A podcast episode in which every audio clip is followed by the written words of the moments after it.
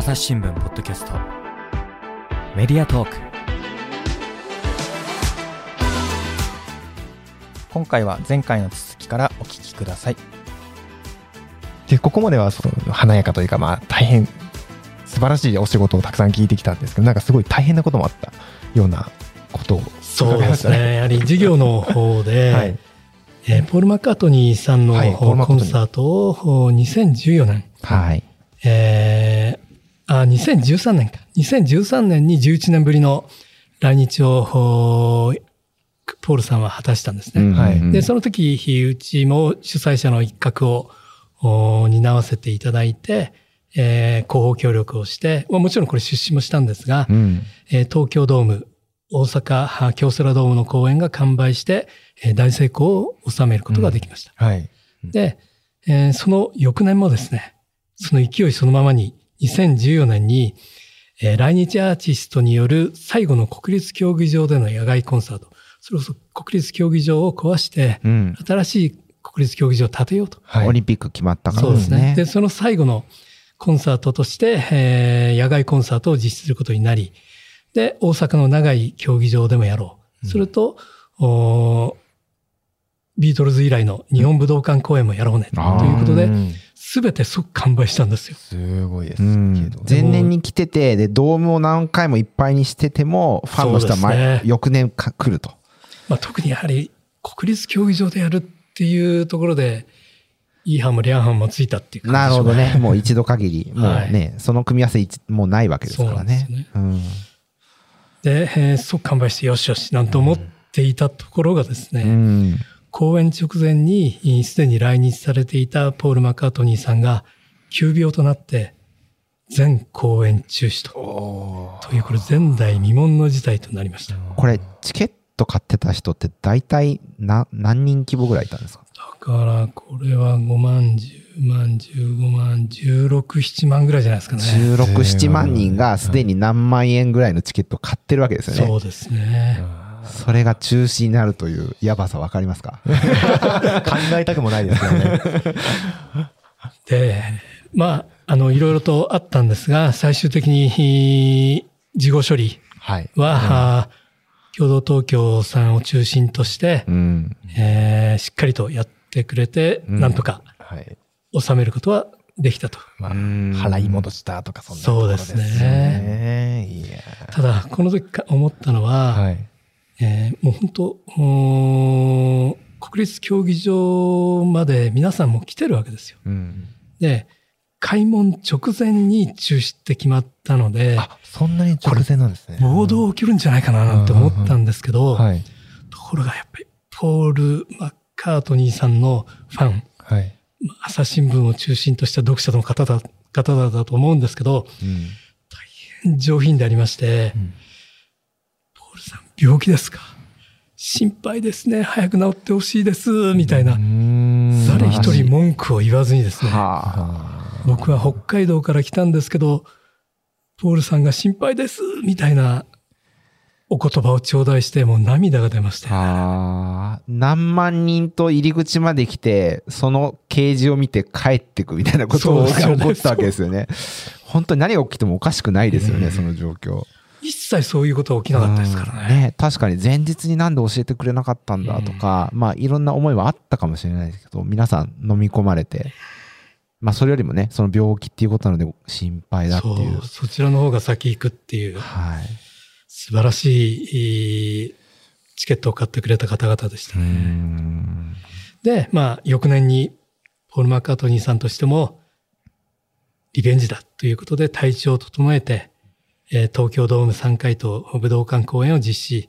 その後も、ポールさんは日本を大変気に入っていただいて、2017年、2018年と来日公演を行っていただきました。うんで今年、ポールさんは、ポール・マッカートニーさんは81歳となるんですね。はいうんまあ、最後と言っては申し訳ないんですけど、もしかしたら本当に最後の公演になるかもしれないので、ぜひ日本公演を近々実施したいなとおいうふうに思っています。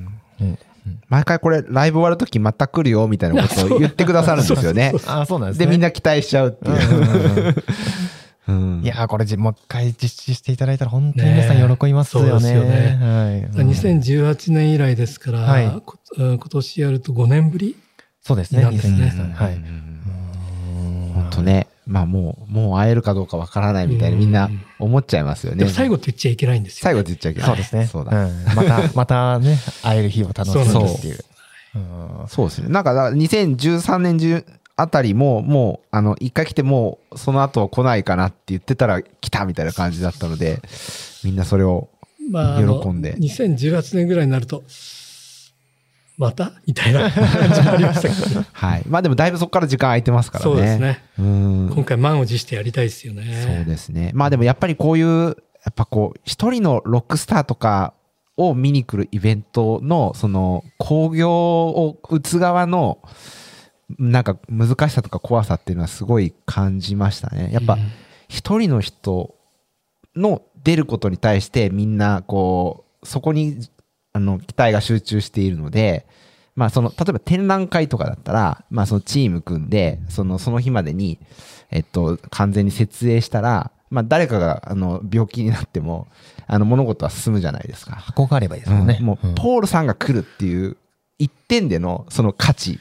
だとすると、本当にそこに対する、あの、怖さみたいのは生じるなと思いますね。まあ、まあ、あの、これ言っていいのかどうかあわからないですが、要は、やはり、ひ講演を行うときにはう、ん。工業中止保険っていうのをかけるわけですね。うん。で、今回、ひ工業中止保険をかけていたことによって、えー後処理が非常に、ひまあ、その中では、共同東京のほ大変なご苦労はあったんですが、はい。あ保険が下りたので、えーそれほどなあ大変なことにはならなかったんですけど、まあ、うん。という工業中止保険かけててよかったねっていうところです まあ、よイベントの主催者とすると、まあ、万が一のところも考えてやるっていうのがプロの仕事になっそうです。ね。本当に、あの、まあ、いろんなトラブルシューティングしながら、はい。大中小のですね、うーん、工業進めるっていうことで、でもやっぱ当日蓋開けないと物事が決まらないとかわからないってことはあるので、どんな場合においても対応できることをあらかじめしておくっていうのが結構大事なんだなと思いますね。まあ、やっぱりこういったリスクマネジメントっていうのは、あ講演の時には重要ですよね。うんなるほど。うんまあ、想定ができないことなんて世の中いっぱいあるんですけど、うんその中で頭をこう巡らせていかなきゃいけないんですね。そうですね。でもまあリスクに対して、うんまあその対処できうるっていう風な、こう、価値判断ができるようにならないと、やっぱこういう、うん、この、そういう水物的なイベントも、はい。世の中にあの実施されないことになるので、はいそこの安定性が低いと、こういうなんか文化的なイベントとかもどんどん減ってきてしまうじゃないですか。だからそういう安全性がみんな、こう、あの、確保できるような体制が、まあ世の中に整えられていることは、まあ文化をこう醸成する意味でもすごい大事なことだなと思いますね。うんうん。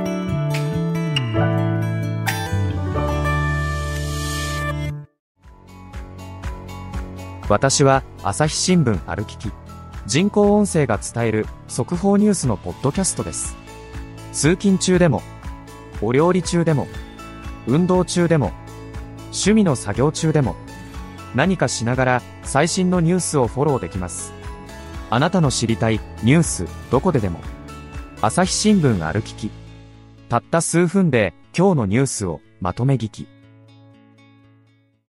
そして、ね、明賀さんはもう数々のたくさんのこうイベントをこう主催というか、まあ、立場で、えーやってきてくださったんですけれども、まあ、利益を上げたりとかした、まあ、話題となってきた、これも他の事業面なんかっていうのは何かありますか？そうです。はい。あの、僕が名古屋本社から戻って、えー初めて、えー事業を本格的に、まあ、倉本さんの事業は事業でやったんですけど、あの時には、えー出資とかせずに、いわゆる広報協力っていう形だったんですが、うん初めて、えー本格的に出資した事業っていうのが、2001年9月の節案の前任という、これブレイヒトの脚本で、櫛田和義さんが演出で松たか子さん主演の芝居を TBS と一緒にやりました。これも大成功に終わりましたね。2001年。ううんん。本格的に出資ってことで結構緊張してましたが、事業を進める中では。でもやっぱりはいいい芝居はいいですようね。んで、あの2001年9月っていうと思い出すのは、セプテンバー11ですよ、あーこれがね、そうかだから坂本さんのそ3ヶ月後ってことですね、これが。うんで、はい。松たか子さんのご両親がはい、たまたまニューヨークに行くことになってたんですよ。ああ、そうなんですね。はい。で、飛行機に乗って旅立って、うん。このおセプテンバー11が起こり、まさに当日に、ああ、そうなん9月ですね。11日に、はい。えーこの芝居の最中に、うん。このお映像を、えー芝居が終わって、こう、楽屋で見てたら、見てて、おおこれ、すごい映画だな。こんなにするんだと思ったら、本当に怒っていたってことが分かり、はい。松たか子さんが、うちの両親が今飛行機でアメリカ行ってます、みたいな、はい。うわー大丈夫かしらみたいなことになり、はい。でもいろいろ調べたら、とにかく飛行機に関して言うと、正子さんのご両親が乗っていた飛行機は大丈夫だったっていうのが分かって、安心だったんですけど、そんなことを思い出しましたね。いやーもう釘付けになってましたよね。やっぱりいや、そうです。えそれは舞台が全部終わった後ですか？たあ全部っていうか、9月11日の公演が終わった後。ああ、続いている時ですからね。なるほど。じゃあもうね、翌日のこともありながら、まあそうですね。そんな心配を抱えた松さんがいたっていう。ショーマストゴーオンって感じですね。本当ですねです。ねうんなるほど。で、あとその他、先ほど申し上げたデビッド・ボーイズ2017年。うんあと、これも大成功に終わった、えー渡辺謙さんとケリー・オハラ主演のミュージカル、王様と私。はい。これはもうブロードウェイとロンドンでやって、大成功たものをそのまま引っ越し公演ではい。やったもので、これも全公演即完売。うんで、えー2019年の8月からあ2020年にかけての、えースター・ウォーズの展覧会のスター・ウォーズ・アイデンティティーズというものも非常にうまくいきました。うんすると2020年2月、これはコロナ感染症蔓延直前ですよね。2月2月ねです。からはい。で、これはクイーンあプラスアダム・ランバート日本公演を実施して、まあ、この時は、えーなんとなく中国でなんかインフルエンザみたいなのが流行ってるよね、みたいなことを言っていたのを思い出します。はいはい。1、2月だとそういう感じでしたね。うんでこの講演でえー特筆すべきはですね、この講演と後の展覧会に、えー、集英社様が特別協賛をしてくれたんですねお。で、当時の集英社社長様にお会いする機会があって、はい。その場でクイーンコンサートの話をしたら、うち協賛するよっえて社長が言って、鶴の一声って、この集こと英社特別協賛が決まったっていう、これは稀有な例ですよ。そんな簡単に決まるものじゃないってことですよね。まあ、社長の力が非常にあって、もう社長のこう、コンピューターっていうのはすごいらしくて、これはいけると思ったものは、はい。やっぱりそれがやっぱり、社長の社長たるゆえんなんですよね。なるほど。あれ、驚き、こっちが驚き、本当にいいんですか？みたいな感じです。で、あと2020年、今年、あ、昨年か。はい。昨年の加山雄三さんのラストショー。うん、これも話題になりましたね。はい、これ、はあ在京のテレビ局はい。4局、それとラジオ局3局が全て主催に入って、新聞社はうちだけあ、にしてもらったんですよ。あ、それはどういう経緯があったんですかね？それは話せない根回し交渉です。内緒内緒。内緒内緒。はい。まあ、うちだけ気にすることによって、はいやっぱり加山さんのファンは、多くは、はい。朝日新聞のファンと重なって、朝日新聞の読者と重なっているっていうことを、とうとうと説明して、はい。うんえーそれこそ、朝日新聞が単独でやらせてもらえば、あー号外、広告号外とか、うん特集とか、はい。いろんなことできますよと。そうですね。ということで、向こうを乗ってきて、うんはい。えー最終的に、えー加山さんをリスペクトする80人の、それこそ普段こんなコメントを寄せないだろうっていう福山雅治さんとかユーミンとか、はいもうそうそうたる人たちが加山さんのために、えーコメントを寄せてくれてう、んそれを見開きの紙面で掲載したっていうのはありましたね。うん。それとあと、同年、昨年の10月の一路真紀さん、えー宝塚のはいはいはい。大変超ビッグスターの一路真紀さんのデビュー40周年コンサートを浜離宮朝日ホールで、えー初めて実施しました。築地のですね。はい。でこれはは朝日新聞の浜離宮ホールのうんブランディングにもなるし、ぜひ今後も、はい。えー宝塚とのこういったコンサートは続けていきたいなというふうに思っています。うん宝塚のファンの方のもうね、ファンへの熱もまた、これもすごいですもんね、すごいですよね本当に。はい。ほとんどこれファンクラブだけで売り切れちゃうもんですああーなるほどそうなんですか。はあで、そこでやっぱり朝日新聞との絡み、やっぱり朝日新聞でも、えー宝塚の特集とか定期的に出してますもんね。うんうんうんそれが非常にマッチしたのかなというふうに思います。なるほど。で、あとその他今、最近好評しを博しているのがシネマコンサート。はい。で、これはどういうものかっていうと、映画の音楽部分だけをこうデジタル処理で抜いて、音えー全編上映をしながら音楽についてはあーフルオーケストラで演奏するという大変贅沢なコンサート、うん映画コンサートですね。映画音楽だけを楽しむ。そうですね。うんでもちろんあの映画は上映されてるんですよ。あ、そうなんですか。コンサートホールに、なんか後ろにプロジェクターでドーンって、はいあの、投影しながら、その手前に、えっと、そオーケストラがのオーケストラの人たちがいて、で、あのー、伴奏全部するんですよ。そのタイミングが。合わせるのがもうん。いや、大そうで変なんですよね。うんセリフなんかも流れセリフなんかは入るんですけど、あ BGM だけフルオーケストラ。いいですね。それで、え大変鉄板なのはですね、はい。えースター・ウォーズのシネマコンサート。いいですね。これはあのー皆さん、えーけしえー仮装してきますからね。コスプレしてきますかあーダスベイダーになったりですね。もう一番ド頭からもう上色めき立ちますよね。あのね、冒頭のあの、はテーマ曲。はい。うん。あと、ハリー・ポッター。あーこれもいいですねコスプレしてくる人がいましたうんうね。んそれと、はいララランドシネマコンサート。いいですね。これも良かったですね。全部いいですね。あと、邦画では砂の器シネマコンサート。はい。これもいいですね。これは心に残るうん涙なしには語れないコンサートですよね。で、あと、最近アニメもやっておりまして、はい銀河鉄道999のシネマコンサート。はい。うんこれもいいんですよね。往年のファンの心を掴んできますね。うんで、これは単に、ひ音楽をおオーケストラでえー流すだけではなくて、はい。あの、お竹川幸秀さんにテーマ曲を歌っていただいたりとか、これはライブで、えー生で歌ってもらいます、いいですね。いいですね。というような形のシネマコンサート、やはり何が当たるかっていうと、音楽を聴いてその映画がすぐ、あ、一瞬になっちゃう。これはスター・ウォーズだってわかるし、あ、これはハリー・ポッターだってわかるし、そういったあシネマコンサートは成功しますね。音楽の力があるものはうまくいくなっていうふうに思います。でその映画のイメージを音楽でみんな記憶しているうん。ものが強いってことですね。で、そのお情景が思い浮かぶ。はいはいはい。ララランドだったら、あの、おタップシーンが思い浮かぶとかですね、うんうんありますよね。なるほどなるほど。これらのシネマコンサートへの朝日新聞としての関わり方っていうのは、その一番最初に説明してくださった、まあ、出資出資だとかとか。主催ですね。うんああ、なるほど。まあ本当ここまでたくさん本当魅力的なね、この明賀さんのお仕事をたくさん聞いてきたんですけれども、まあ、どうやってこの仕事を進めてきたのかっていうところは本当に気になるところなんですけれども、まあ、こうやって成功に導いたこの秘訣みたいなところっていうのは、こう振り返るとどんなところにあったのかなと思いそう。ですね。まず、こうした事業を成功する秘訣っていうのは、はい。まず、えープロモーターのトップうん。やテレビ局の事業局のキーパーソンとの人間関係、うん。あと信頼関係を築くことが一番だと思います。うん。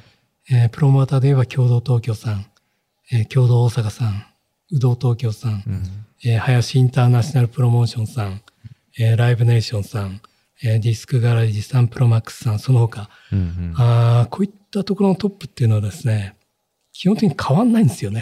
何十年とずっと続けてらっしゃるんですよ。あで、そうした彼らとこう対等に話しすることができるかどうかっていうのが最大のポイントだと思います。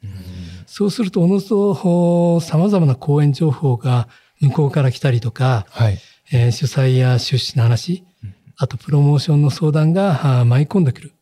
といった風になります。なるほど。すると、はいおまあ、これあとおでいろいろ考えると何事にもですねこう真正面からこうぶつかってみるっていう、これは僕の性格なのかもしれないんですけど、えーこれは僕大学時代ずっとラグビーやってたんですけど、はい。ラグビーをやってたことが功を奏したのかもしれないですね。うん。で真正面からタックルするっていうので僕鼻3回折ってるんですけど、おーで2回目までは治したんですが、治すのがすごい痛いんで、3回目の骨折はそのままにしてるんで鼻曲がってるんですよ。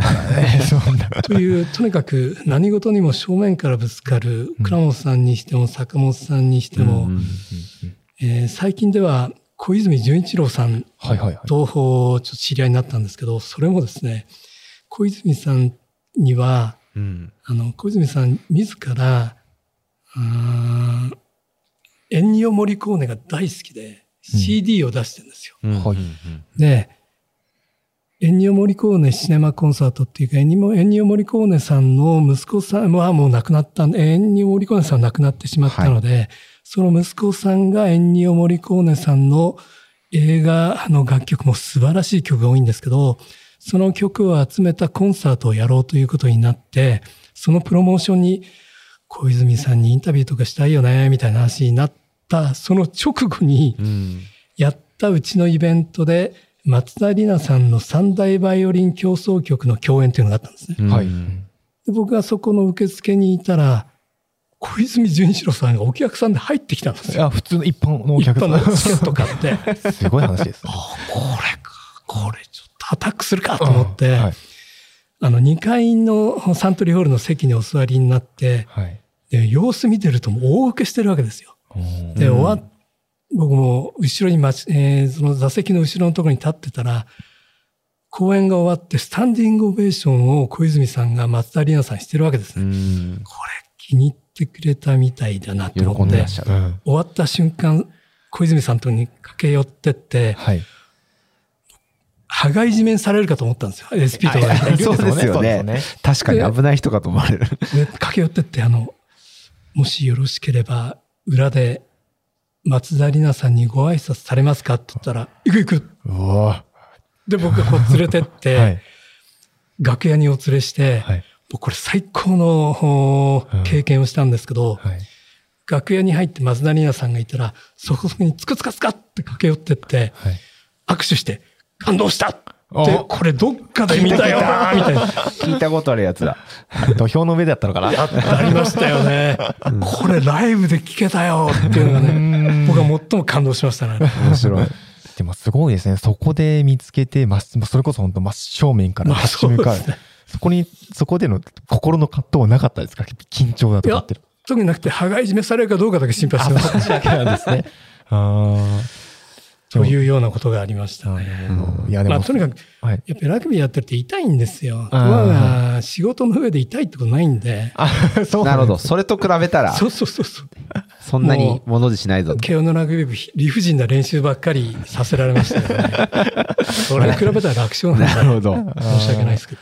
まあそういうふうな、そこの、まあ、神経の、まあ、図太さというか、体力というところが、やっぱり、そう、対等に話をしていくところにも役立ってるまあってことそうんでなですね。すね。まあ、うん。怖いものはないですからね。はい。うん。あとはあれですよね。やっぱりこの、本当にリスクを一緒に負う運命共同体だと思うので、はいそのプロモーターさんと我々が出資するとすると、やっぱそこに対して信頼における人物か会社かっていうのは、やっぱり本当に見定められるところだと思うので、はい。まあ、そこはやっぱ関係値築いて、あのーこの人なら信頼できるって思ってもらえるか。で、またその何回もそういうお付き合いがいろんなイベントで続いていく中でも、それを保っていけるかっていうのは結構大事なのかなと思いますね。うんうん明賀さんなら、こう、相手と信頼を築けた、築くためには他に何があるとか、ありますか？